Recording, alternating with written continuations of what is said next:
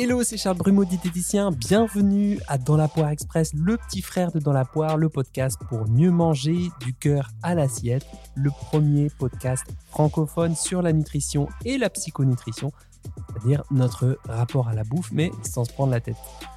Alors cette semaine, j'ai publié comme chaque mardi le service après-vente de l'alimentation Bonjour hein, et vous avez été nombreuses et nombreux à commenter, à m'envoyer des messages privés sur le fait que vous n'étiez pas contre, approfondir un peu vos connaissances sur la nutrition, sur la distance marathon, la semaine d'avant compétition et le jour J. Et il y en a un autre qui a vu les commentaires, et eh bien c'est Anthony Bertou, et oui, le petit filou Anthony Bertou que vous pouvez retrouver dans l'épisode 46 de Dans la poire, un épisode passionnant de plus d'une heure sur les perspectives évolutionnistes et les enjeux écologique auquel on est confronté en tant qu'être humain, et m'a proposé d'intervenir sur que manger juste avant un marathon. Alors, il faut savoir qu'Anthony était athlète en équipe de France junior de triathlon. Il a également suivi l'équipe de France et l'équipe olympique de triathlon. Il a suivi des athlètes sur du trail, du hors-stade, donc euh, sur des courses de 24 heures, sur du cyclisme sur piste. Bref, il s'y connaît sur les questions d'endurance et d'ultra-endurance. Alors, ce qui est cool, c'est qu'on a réussi à se caler quelques dizaines de minutes entre deux conférences pour lui, entre deux passions pour moi et entre deux patients. bon lapsus. Entre deux patients pour moi. Et on vous a mijoté un épisode aux petits oignons. D'ailleurs, il y a beaucoup de conseils qui sont applicables, pas seulement sur les courses de marathon, mais peut-être sur une sortie running moins engagée. Allez, je vous en dis pas plus et je retrouve Anthony pour cette discussion.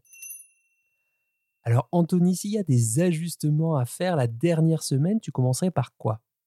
Oui, alors ça peut être un, long sujet en fonction de la façon dont on l'aborde. Et comme tu le dis très bien, déjà, ça se prépare euh, bien en amont. Euh, alors, trois mois, voire, euh, je dirais, six mois, un an, parfois, si on part sur des, modèles un peu spécifiques comme l'alimentation cétogène ou autre, qui concerne quelques, quelques sportifs d'endurance, plutôt d'ultra-endurance. C'est vrai que si on parle ici du marathon, on n'est pas sur un, modèle énergétique qui est favorable. Euh, l'intérêt du cétogène, c'est plutôt à partir de 8-10 heures d'effort, voire davantage, et en fonction des individus. Donc, euh, je vais mettre ce modèle de côté parce que forcément, il appellerait des, précisions euh, spécifiques. moi, je dis souvent, c'est pas la nutrition qui va faire gagner la course pendant un marathon ou pendant une course d'endurance.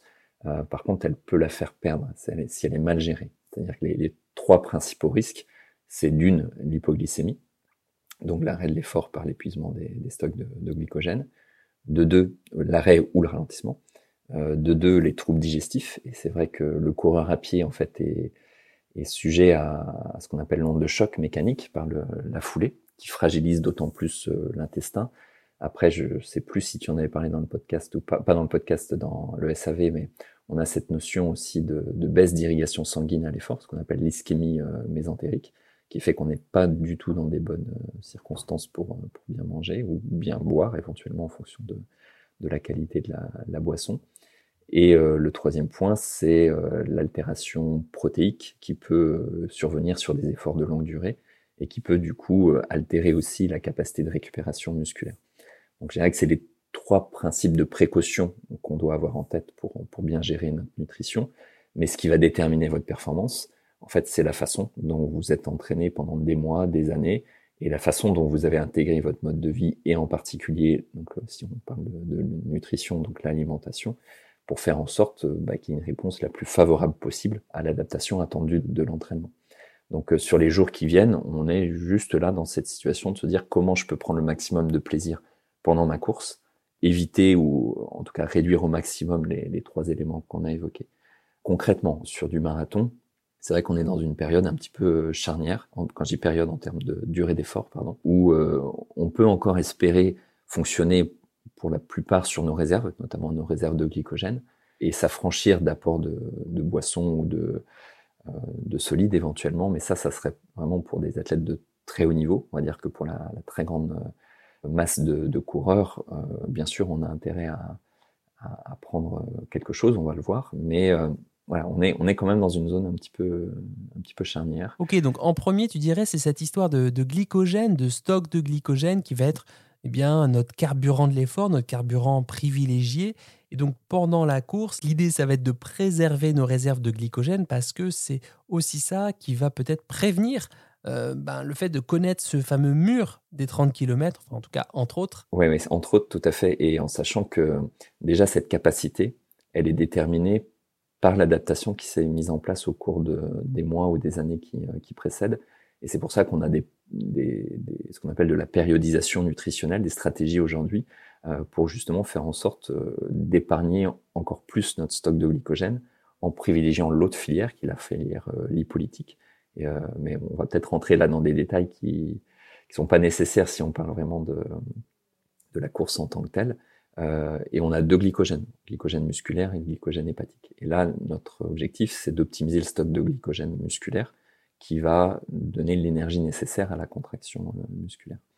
Et on a eu toute une, une, série de recommandations dans les années 80-90 qui ont été de dire, bah, on, va partir avec un très gros stock de glycogène, on va faire ce qu'on appelle une sursaturation du stock de glycogène euh, pour bah, justement retarder au maximum son épuisement au cours de l'effort on y est revenu. Euh... Ouais, donc partir avec de gros stocks de glycogène, ça veut dire qu'on se charge bien en glucides, entre guillemets, avant la course. On se surcharge même euh, en glucides avant. D'où l'idée peut-être de cette fameuse pasta party euh, la veille de la course. Et ça, c'est une idée qui a, vécu. Hein. On peut dire qu'elle est un peu obsolète aujourd'hui. En fait, il y a deux aspects à ce niveau-là. Il y a un premier euh, qui est de se dire, je vais épuiser euh, dans les, les 5 à 7 jours qui précèdent ma compétition mon stock de glycogène, ou en tout cas je vais le réduire fortement. Et le fait de manger beaucoup de glucides à ce moment-là, et de protéines en moindre quantité, va créer un phénomène, entre guillemets, rebond, qui va sursaturer le stock de glycogène. C'est-à-dire que si on a eu cette période, on est capable de mettre en réserve un peu plus de glycogène que si on n'avait pas eu cette, euh, cette période. Et ça, c'est à l'origine de ce qu'on appelait historiquement le RDS, le régime dissocié scandinave, où justement on avait euh, de J-7 à J-5 pour une, ou J-4 pour une, une course le jour J, ce phénomène de, de déplétion où on mangeait peu de glucides et on s'entraînait plutôt à haute intensité pour, comme on dit vulgairement, aller taper dans, dans le glycogène. Et ça, ça a été fortement remis en question. Je vais, je vais peut-être y revenir après. Et la deuxième phase, quand tu parles des, des pâtes, la pasta partie de la veille ou autre, bah c'est pour le coup simplement d'avoir un stock qui soit au maximum de ses capacités au moment où on va prendre le départ, mais sans forcément avoir une notion de sursaturation qui elle est, l'étape euh, préalable. Et ce qu'on a, ce qu'on a remis en question, euh, c'est effectivement cette notion de sursaturation, notamment parce que on, a approfondi une autre notion qu'on appelle la fenêtre métabolique, euh, où on s'est rendu compte que finalement, en apportant les bons nutriments, c'est-à-dire les glucides et, les protéines, au bon moment après l'effort, bah, finalement, on profitait tout autant ou quasi tout autant que, que si on avait, on avait vraiment des très grosses consommations de, de glucides qui pouvaient engendrer bah, des troubles digestifs euh, parce parce qu'un excès de fermentation euh, parce que le sportif mangeait trop de trop de pâtes, de riz, de pommes de terre, euh, etc. Donc cette première période, finalement, aujourd'hui, on la pratique très peu. Et c'est pour ça que je parle de, de durée charnière pour le marathon. C'est vrai qu'on tombe juste dans la, la durée à partir de laquelle on pourrait imaginer le mettre en place si vraiment on voulait optimiser. Moi, j'ai l'habitude de dire aux athlètes à ce niveau-là que euh, on essaie de garder au maximum les habitudes alimentaires et d'aller jouer entre guillemets à, à, modifier comme ça en profondeur son, son, modèle alimentaire parce que pendant cette période on mange quasi cétogène sur les, la première partie et derrière on va surcharger en glucides pendant 3-4 jours c'est s'exposer à beaucoup de risques digestifs pour, pour pas grand chose donc j'ai envie de dire, hormis si vous êtes très très féru et, hyper pointu sur le sujet, cette période on, va l'oublier. Euh, et donc pour une course qui, qui, aurait lieu le dimanche, on va effectivement faire attention à, à ce qu'on consomme dans les 3 à 4 jours qui précèdent, où on va consommer, et je crois que tu l'as très bien dit dans le SAV, SAV pardon, on va augmenter un petit peu nos apports en glucides, à peu près d'un tiers par rapport à nos habitudes. Donc c'est pas un gavage glucidique comme on a connu euh, justement par le, passé, juste histoire de s'assurer qu'on ait suffisamment de glycogène. Et 24 à 48 heures avant, pour le coup, là, on va arrêter de manger plus de glucides qu'à l'habitude pour, avant tout, privilégier le confort digestif.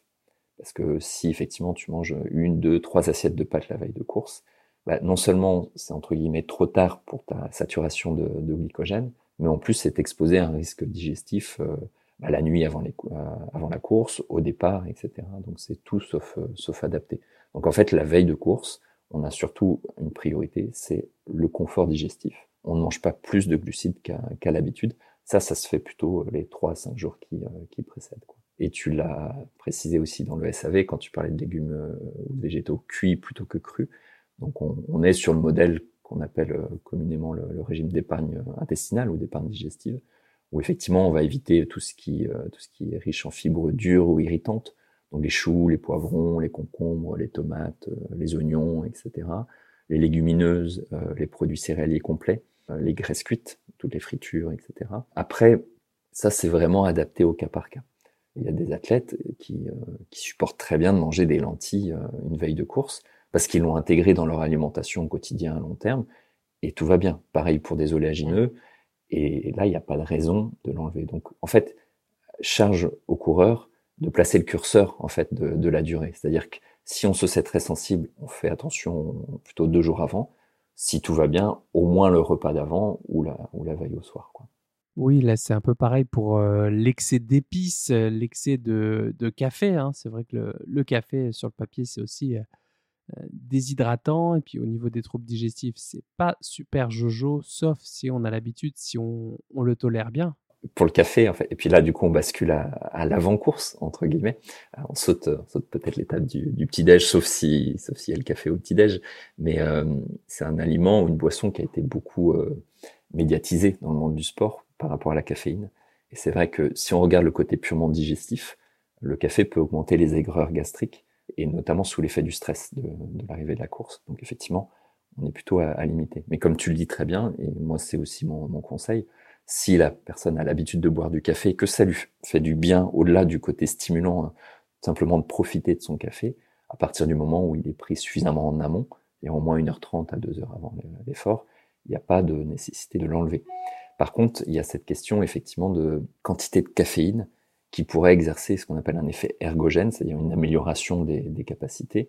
Et sur des sports d'endurance de type marathon, trail, ultra, dans la littérature scientifique, on est sur des apports d'à peu près 3 euh, à 6 mg, plutôt 3 à 5 mg de caféine par kilo.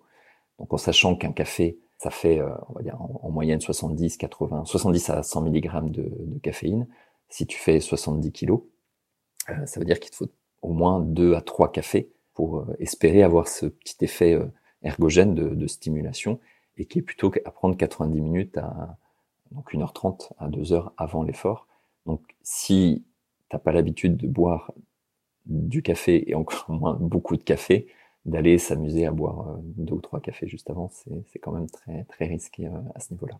Ok, donc on a vu le premier point sur optimiser les réserves en glycogène. Donc peut-être c'est ça, euh, J-3, J-4 avant la course, on augmente d'environ un tiers sa ration de glucides, donc riz, pâtes, patates douces, quinoa, millet, sarrasin, pourquoi pas et à J-2 ou J-24 heures, eh bien, on se met en mode normoglucidique en faisant attention à notre confort digestif avec les points qu'on a, qu'on a évoqués, puis peut-être avec une limitation selon notre tolérance digestive et nos habitudes alimentaires, eh bien, euh, des choux, des concombres, des tomates, euh, euh, des carottes râpées, et peut-être aussi pour celles et ceux qui sont très sensibles, eh bien, peut-être râper les légumes et les épépinés.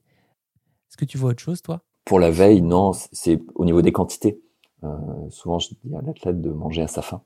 Euh, c'est basique, mais c'est important parce que on a cette peur un peu de manquer. Alors, on va le voir peut-être plus pour le dernier repas avant le, marathon, mais euh, inutile de se surcharger, que ce soit en pâtes ou en d'autres aliments. Donc, c'est la volaille, du poisson, bah, 100, 120 grammes, mais pas, pas davantage. Moi, je conseille souvent le riz parce que pour le coup, il est très digeste. Semi-complet si la personne n'est pas sensible au niveau digestif. C'est toujours une question de compromis entre la réponse glycémique et le confort digestif. Donc euh, ça, c'est à caler au, cas par cas. Et puis, euh, ça peut être une salade de fruits s'il le tolère bien, sinon une compote, une, une pomme cuite par exemple, si vraiment on veut être dans le, confort au maximum. Et euh, bah, comme on disait, des légumes crus digeste ou cuit. Ok, ok, donc on récapitule. Le repas de la veille, ce serait quoi comme euh, repas type? S'il n'y a pas de souci digestif particulier. Euh, pourquoi pas une entrée de crudité? Tu parlais de cardo râpé par exemple, bah, ça c'est tout à fait ok. avec une huile de qualité, l'huile de colza, l'huile d'olive, volaille, poisson, sans, sans, sans vin, sans, voilà, on peut monter un peu plus si on le souhaite, mais pas d'excès. Plutôt cuisson vapeur ou autre, c'est-à-dire pas avoir de, de graisse cuite à, haute température. Éviter des poissons gras comme le saumon, le thon, qui va ralentir en fait la vidange gastrique, donc le, temps de digestion. Donc un, poisson un poisson blanc entre guillemets, encore une fois de la, volaille. En glucides, on parlait du riz, le riz, le quinoa, les pommes de terre pour ceux qui, qui tolèrent. Les pâtes, ça dépendra de la tolérance au gluten de, de chacun. De mettre un peu d'huile là aussi, euh, colza, olive euh, dessus, un peu d'aromates, etc. Il n'y a pas de souci. Et puis en, dessert, bah, un fruit pelé et pépiné si la personne est sensible, un fruit classique si, tout va bien, euh, voire un fruit cuit si la personne est très sensible et euh, ça permet de nous affranchir de cette question de d'avoir un fruit en fin de dessert ou pas, parce que là c'est vraiment la question du cru qui pose problème plus que le fruit en tant que tel. Oups, petit oubli, c'est vrai qu'en réécoutant cet épisode, eh bien, on a zappé l'alternative euh, végétarienne. Donc euh, peut-être que eh bien, avec une base de quinoa et ou de lentilles corail, qui sont des légumineuses plus digestes que les lentilles vertes. Peut-être vous pouvez aussi rajouter un petit peu de tofu et peut-être un légume de saison cuit un petit trait d'huile d'olive et de jus de citron, et c'est réglé. Ouais, je précise aussi à celles et ceux qui ont l'habitude de manger un peu vite, un peu sur le pouce, et eh bien que le repas de la veille, mais aussi du petit-déj avant la course, eh bien c'est vraiment le moment de bien mâcher, bien mastiquer ces aliments, de prendre le temps hein, de faciliter ce broyage mécanique des aliments, de bien les imprégner de nos euh, enzymes digestives, hein, c'est fait pour ça, puis ça, c'est vraiment important de privilégier le, confort digestif, mais aussi pour des questions euh, d'assimilation des nutriments.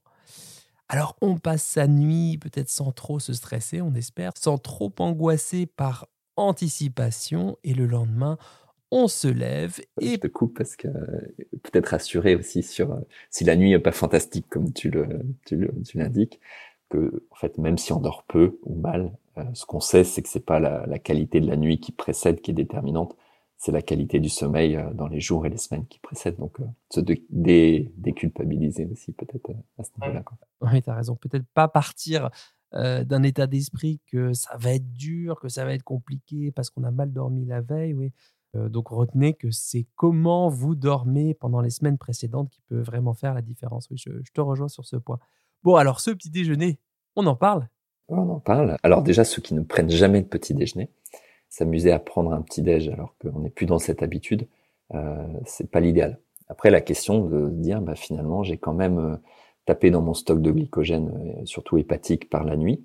Donc, l'idéal, c'est quand même de prendre quelque chose euh, type une banane bien mûre, une compote, quelque chose de très digeste, euh, mais là, je rentre tout de suite dans un cas précis qui est la personne qui prend pas de petit déjeuner, mais on, en a de plus en plus qui font du jeûne intermittent. Donc euh, là, j'ai envie de dire, il faut caler quand même au cas par cas pour avoir vraiment une bonne, une bonne stratégie. Si on reste dans le, le schéma euh, traditionnel, bah là aussi, tout dépend de l'habitude qui est mise en place. C'est-à-dire que si la personne a pris l'habitude d'avoir un petit déj protéiné, avec un ou deux œufs coques, avec des oléagineux, etc., on peut tout à fait garder ce modèle-là, sauf s'il y a une sensibilité intestinale euh, accrue. C'est pour ça que je parle toujours de ce curseur à, bien placer selon, l'individu. Mais euh, un œuf coq, euh, par contre, éviter des œufs durs, des œufs brouillés en omelette, des œufs frits qui vont augmenter le temps de digestion. Et comme le jaune aura été, dur, pardon, il aura été aussi plus long à, digérer. Les oléagineux en purée, ça va être plus digeste. Par exemple, de la purée noisette, de la purée d'amandes. Euh, là aussi, si on est plutôt sensible au niveau digestif, plutôt émondé, donc euh, purée d'amandes blanches euh, que, que complète, et à la condition d'avoir pris l'habitude de manger ça. Si c'est pas votre, votre petit déj classique, n'allez pas vous amuser, comme toutes les recommandations qu'on propose ici, à le tester le jour de la course. toujours, ça viendrait pas à l'esprit de les courir en, en cas, si vous avez l'habitude de, courir en minimaliste euh, ou l'inverse euh, à l'entraînement, bah là c'est pareil, c'est qu'on va pas bouleverser les, habitudes. Mais en tout cas, si c'est un modèle qui vous convenait au quotidien, on peut l'avoir. Il faut juste faire attention à la durée entre la fin du repas et le début de l'effort. Ou plus vous allez avoir de protéines, comme euh, je parlais de l'œuf à la coque par exemple, plus le temps de digestion va être long. Donc ça veut dire au moins 3 heures, voire plutôt 4 heures entre la fin du petit-déj voilà, donc c'est pour ça que ce curseur, il est vraiment à placer selon les, selon ce que la personne mange et, la sensibilité digestive. Si on veut pas risquer, euh, et qu'on n'est pas habitué à ce type d'aliment, bah, il y a le et, et, de toute façon, ça complète le petit déj euh, pour une personne qui mange déjà des, des œufs ou des élagineux. C'est un peu de pain, plutôt un pain au levain à fermentation longue, plutôt épeautre, petite épeautre en fonction là aussi de la, la sensibilité au gluten et des habitudes alimentaires. Éviter du pain complet pour euh, cette notion d'irritation de la, muqueuse intestinale. Et donc soit ça peut être la purée d'amande qu'on a évoqué dessus, soit un mélange de, beurre par exemple et de miel ou de, confiture.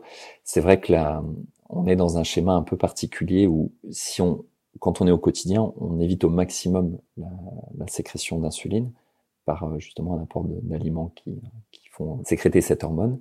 Mais en même temps, si on prend que des aliments gras, protéinés, riches en fibres, on aura peu de pic glycémique, mais on aura un temps de digestion qui sera trop long. Donc en fait, il faut trouver un juste compromis, c'est pour ça que c'est à personnaliser. Euh, ceux qui préfèrent manger des flocons, de, bah, des céréales, donc dans ce cas-là, plutôt effectivement 30-40 grammes de, de flocons d'épeautre, de flocons d'avoine, etc. Avec euh, une banane bien mûre, le fruit pelé et pépiné, euh, ce qu'on a, a évoqué, qui peut être le mélange. Quoi. Et le problème d'avoir un temps de digestion trop long, bah, c'est qu'il va y avoir une compétition entre les muscles qui vont avoir besoin d'énergie et euh, d'afflux sanguin pour fournir euh, l'effort, et le système digestif qui va vouloir euh, mobiliser aussi de l'énergie pour accomplir eh bien, ces tâches digestives.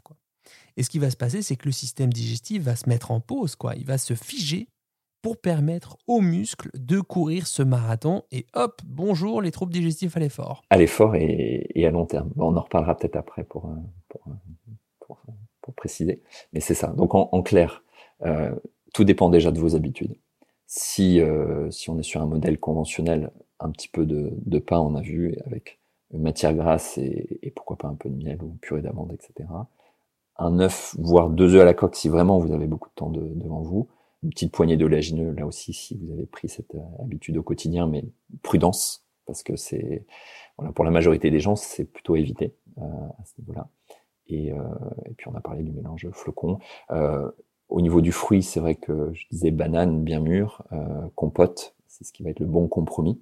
Là aussi, c'est pas le modèle qu'on conseille dans la vie de tous les jours, mais, mais pour ce jour précis, c'est plutôt intéressant. Tu parlais du café. En tout cas, une boisson pour se réhydrater de la nuit, donc de l'eau déjà avant tout, thé si vous avez pris l'habitude de, de, boire du thé aussi, et puis le café, bah, on, l'a évoqué tout à l'heure. Ok, donc ça c'est pour le petit déj de championne et de champion, et après tout ça, on, on digère, on fait quoi? On attend? Entre la fin de, du repas et puis le début de la course.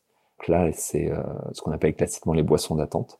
Aujourd'hui, il n'y a aucun argument pour euh, conseiller une marque euh, et un produit spécifique de l'eau, tout simplement. Et effectivement, dès que vous êtes mis en mouvement musculaire, votre sensibilité à l'insuline n'est plus le même. Donc vous pouvez vous permettre, quand vous vous échauffez, de prendre un petit peu de la boisson que vous allez consommer, euh, pourquoi pas euh, là aussi une demi-banane bien mûre ou autre, mais ce qui est important, c'est d'avoir du mouvement musculaire. Mais euh, dans les 1h30, 2h qui précèdent, n'allez pas consommer des gels, des barres, un paquet, un, morceau de gâteau énergétique qui, est souvent proposé par les, les, marques. Donc ça, on n'en a pas parlé pour le petit déj. Si c'est quelque chose qui vous convient, pourquoi pas, mais pas moins de deux heures avant le, départ, quoi. Parce que même si c'est fait pour, ça reste quand même un, aliment qu'il faut digérer. Et donc, euh, voilà, c'est au moins 30, 32 heures. Ok, donc là, on rentre dans le sas, on essaie de passer aux toilettes juste avant on est un peu stressé et bim, top départ. Et sur le marathon, ben, il y a des ravitaux tous les 5 km. Et euh, ça me rappelle, cette semaine, j'ai vu un post d'une copine qui voulait courir le marathon et se demandait si elle devait emmener ses flasques pour s'hydrater entre les ravitaux ou est-ce que le fait de boire juste tous les 5 km, ça suffisait? Et là, tous les commentaires disaient bah non, franchement, pour l'hydratation, les ravitaux suffisent moi, comme j'ai la peur d'être euh, déshydraté, c'est vrai qu'en course, j'ai toujours tendance à. Tu veux que je te donne mon, ma réponse?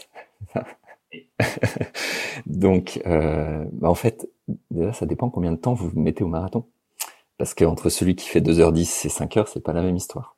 Et ça, c'est des. J'en plaisante, mais c'est sérieux au sens où ça a des impacts nutritionnels qui sont très différents. Donc, effectivement, si vous courez à 2h30, 3h, eh ben, vous pouvez vous permettre une souplesse que vous n'aurez pas si vous faites euh, si vous faites 5 heures voire euh, voire davantage. Alors je connais pas la durée limite sur le, marathon de Paris, mais en tout cas, c'est à avoir à, l'esprit. En fait, il y a deux aspects là-dessus. Il y a le liquide, l'hydratation, et donc la déshydratation ou l'hyperhydratation. Et le deuxième aspect qui est le côté euh, énergétique, donc apport et surtout de glucides. On, a mis de côté encore une fois les gens qui sont cétogènes, etc. pour la plupart des, personnes. Peut-être commencer par rapport à ta question sur tous les 30 minutes et les 5 km sur la question de l'hydratation. Là aussi, pendant très longtemps, on a, beaucoup fait peur aux sportifs sur les risques de déshydratation. Sur des épreuves comme un marathon, aujourd'hui, euh, surtout à cette période de l'année en France, donc euh, au mois d'avril, t'as pas de risque de, déshydratation, etc. Euh, et on a même aujourd'hui des stratégies pour des athlètes de très haut niveau où on va jusqu'à euh, calculer le niveau de déshydratation optimal pour être le plus léger possible chez les coureurs à pied, chez les cyclistes, pour avoir le meilleur en fait rapport poids poids puissance tout simplement ou sur les la, notion aussi de capacité d'utilisation de l'oxygène. Donc euh, là, on rentre vraiment dans du très spécifique. Globalement, on a une recommandation assez simple qui est de dire on boit à sa soif. Et là, je ne parle pas du côté glucidique, hein, je parle vraiment de, de l'aspect hydratation, parce qu'effectivement, euh, d'aller donner de manière arbitraire le conseil de boire un demi-litre par heure d'effort, eh ben, pour certains, ça sera, ça sera trop, pour d'autres, ça sera pas assez. Dans les conditions du marathon de Paris, ça sera dans tous les cas largement suffisant. Et le risque de dire à quelqu'un de boire trop et trop souvent, en fait, c'est qu'il va provoquer ce qu'on appelle une hyponatrémie symptomatique. On parle aussi vulgairement d'intoxication à, l'eau ou d'hyperhydratation. Euh, on va peut-être pas trop rentrer dans les détails euh, ici, mais c'est lié au, fait de consommer un trop gros volume d'eau qui ne contient pas suffisamment de sodium et on va perturber les échanges euh, intra-extracellulaires dans, dans l'organisme. Donc en fait, à trop faire peur aux sportifs, on les met dans des situations où parfois bah, ils boivent trop et consomment pas assez de, sodium parce que la boisson en contient pas, parce qu'à côté ils mangent pas suffisamment de produits salés. Sur le marathon, le problème se pose pas ou peu. En fait, on, dans la littérature, euh, on voit que c'est vraiment à partir de 4-5 heures d'effort où on commence à avoir ce risque d'hyperhydratation. Donc hormis si vous, vous faites beaucoup plus sur le marathon, je dirais que pour la grande masse des coureurs, il n'y a pas ce risque d'hyperhydratation. Mais il n'y a pas le besoin, pour autant, voilà, de boire beaucoup pour se risquer à la déshydratation. Donc, par rapport à ta, remarque tout à l'heure de tous les 5 km, bien sûr, c'est amplement suffisant. L'idée d'écouter la soif. Maintenant, se pose le deuxième sujet, qui est l'apport d'énergie, de glucides, et notamment via la boisson. Donc là où la boisson peut jouer son rôle, c'est pas pour lutter contre la déshydratation, c'est pour apporter des glucides digestes régulièrement au cours de l'effort. Alors là, quand tu dis boisson, je précise pour nos auditoristes, c'est bien boisson de l'effort. Oui, pardon. Oui, ouais, tout à fait. Boisson de l'effort euh, spécifique. Euh, et là, on peut se permettre effectivement de recommander un apport tous les, 10-15 minutes, euh, d'une à deux gorgées, mais pas du tout pour une logique d'hydratation, pour une logique d'apport de glucides en petite quantité. Et ça, c'est la, c'est le nerf de la guerre, sur du, surtout sur une intensité comme le marathon, c'est de se dire euh, quelle est la quantité maximale de glucides que je peux consommer sans avoir de risque digestif. Et, cette intensité d'effort fait que la plupart des coureurs, pour donner une quantité, on est entre 40 et 80 grammes par heure de glucides en termes de tolérance. Mais le peloton est plutôt, surtout s'il n'est pas habitué à consommer des glucides à l'effort, plutôt sur la phase, sur le seuil bas de, de 40 voire 50 grammes par, par heure. Donc en fait, si vous prenez une à deux gorgées tous les 10-15 minutes, et ben là, vous allez avoir euh, peut-être 15-20 grammes de glucides qui seront déjà intéressants à, prendre. Le fait que ce soit une petite quantité et liquide, c'est le meilleur compromis en termes de, digestion, à condition que la boisson soit bien formulée, c'est-à-dire qu'elle soit pas trop concentrée, parce que si elle trop concentrée, elle reste plus longtemps dans l'estomac, et là, on a un risque soit de troubles digestifs hauts, de reflux, soit de diarrhée, en fait, parce qu'on va avoir un produit qui est trop concentré dans la lumière de l'intestin, et qui crée une accélération de transit. Oui, petit point, la lumière de l'intestin, hein, c'est en fait l'intérieur de notre tube digestif, l'intérieur de notre intestin. On dit souvent ça dans, le jargon nutritionnel. Un jargon hérité bien sûr du siècle des Lumières. Ouais, je rebondis sur les, gels énergétiques qui sont abondamment distribués pendant l'épreuve et présents sur beaucoup de courses en fait. Pour moi, hein, sauf la, pour moi, hein, sauf si la composition a, radicalement évolué, il me semble qu'ils sont vraiment trop dosés en glucides, qu'ils ont plus peu de sodium et que bah, leur usage peut être discutable tout au long de la course, en tout cas. T'en penses quoi? Alors, ils ont, les marques ont, fait des efforts là depuis quelques années, donc on a, des, on a certaines marques, certains produits qui sont moins concentrés, qui sont plus adaptés. C'est sûr que sur une épreuve comme marathon, c'est hyper pratique, puisqu'on n'apporte que ça, etc. Donc ce côté, il est, séduisant pour beaucoup et ça se comprend. Maintenant, comme tu dis très bien, c'est le risque digestif. Donc si jamais vous en prenez, c'est à condition de l'avoir bien testé à l'entraînement à plusieurs reprises dans des conditions de course, savoir que ça vous convient, et dans tous les cas, prendre au maximum un demi-gel, souvent c'est des, des, des, pipettes d'entre 20 et 30 grammes à peu près, et de boire une gorgée d'eau derrière pour diluer déjà un petit peu dans l'estomac et faire en sorte qu'on ait moins ce, phénomène qu'on appelle le phénomène osmolaire. Donc ça dépend de la stratégie que vous voulez mettre en place, mais il y a des coureurs qui vont faire le marathon qu'avec du gel et de l'eau. Pourquoi pas? Mais voilà, ça nécessite d'être sûr que ça nous convient à, nous. Et du coup, j'enchaîne sur cette notion de ravitaillement présent. C'est vrai que moi, je conseille beaucoup plus de maîtriser la boisson. Parce que en fonction du marathon, vous avez des marques différentes qui sont présentes sur les ravitaillements des marques que vous ne connaissez pas, donc que votre système digestif ne connaît pas. Qui plus est, si vous n'avez pas l'habitude de prendre des boissons euh, régulièrement à, l'effort, donc euh, la, rupture d'habitude peut être, peut être importante. Moi, je préfère largement euh, conseiller d'avoir son bidon, sa flasque, avec sa flasque souple avec soi. Et effectivement, vous l'avez dans la main ou vous avez une ceinture. Maintenant, il y a plein de matériels qui sont très bien pour ça. Et comme ça, vous êtes complètement autonome. Alors, ça veut pas dire que vous partez avec 2 litres. Hein, vous partez justement avec une seule flasque. Vous avez maintenant euh, aussi des, poudres de, boissons qui sont disponibles en stick ou autre que vous pouvez prendre justement dans votre, dans votre ceinture.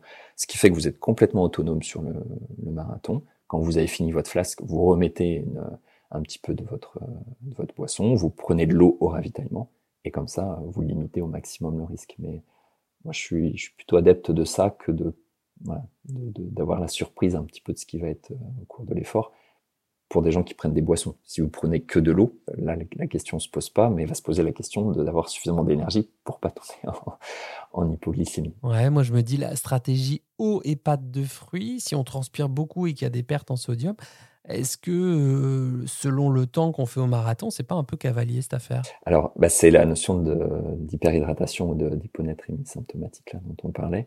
Euh, 3 heures, ça va. C'est vraiment à partir de 4-5 heures et dans des conditions mmh. plutôt chaudes que là, on, on est, on est un peu plus vigilant. Sur le sodium, sur ce format de course, c'est plutôt, c'est plutôt ok. Après, quand tu parlais de la pâte de fruits, justement, ce qui est très intéressant pour la pâte de fruits, c'est que elle fait le job. C'est-à-dire qu'elle nous apporte des glucides très digestes, simples et pas trop concentrés, parce qu'on va pas avaler la pâte de fruits d'un coup, comme on pourrait le faire justement avec un gel. Donc l'intérêt, c'est que ça peut fondre dans la bouche pendant que vous courez, vous n'avez pas besoin d'une forte mastication, mais au moins c'est libéré progressivement. Et là, vous buvez une gorgée d'eau, donc ça fait une petite, entre guillemets, c'est comme si vous reconstituiez une boisson de, base, et c'est ok.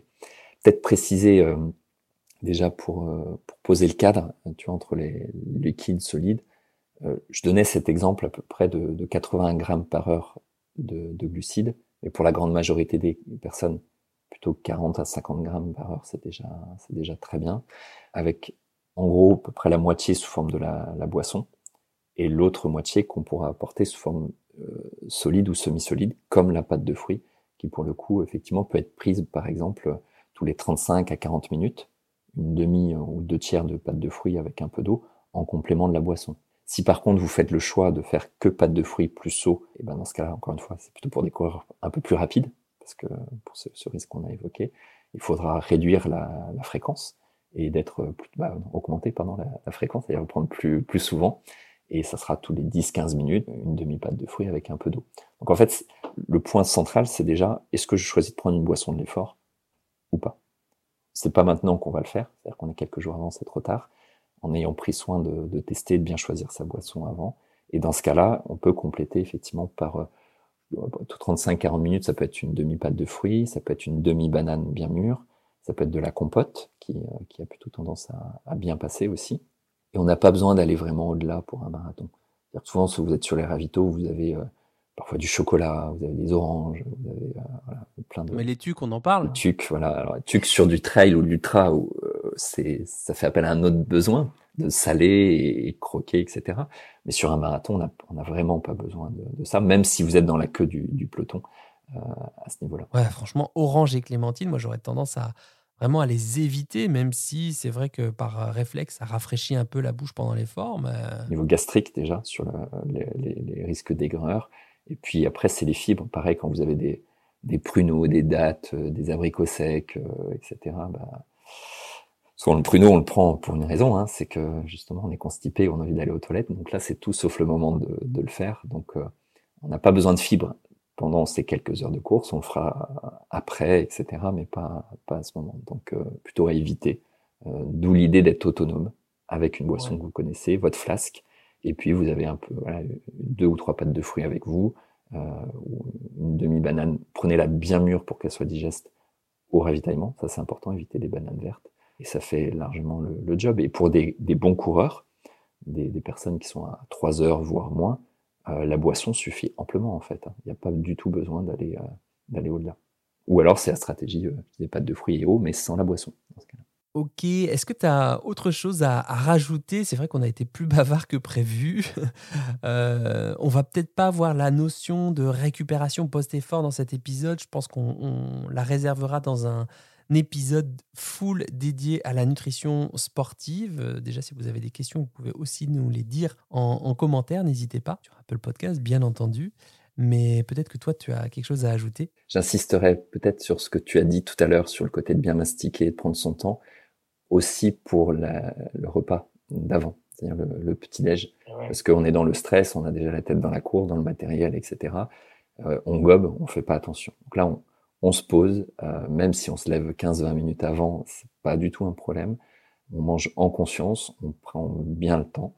Et euh, l'autre conseil, bah, c'est celui qu'on a évoqué régulièrement, c'est-à-dire pas de surprise le jour de la course. C'est-à-dire n'allez pas vous amuser à prendre des pâtes de fruits, des boissons que vous ne connaissez pas, etc. Si vous n'avez pas éprouvé en fait ce, ce protocole-là à, l'entraînement à, plusieurs reprises. Donc euh, on, arrive déjà un peu, à, je peux dire après la bataille, mais là on est dans les calages, on n'est pas du tout dans la révolution de, de, ce qu'on va faire en course. Quoi. Oui, ce que je voulais rajouter, c'est que c'est pas forcément le moment euh, bien d'écouter son voisin parce que ça marche pour lui qui court le marathon en moins de 3 heures.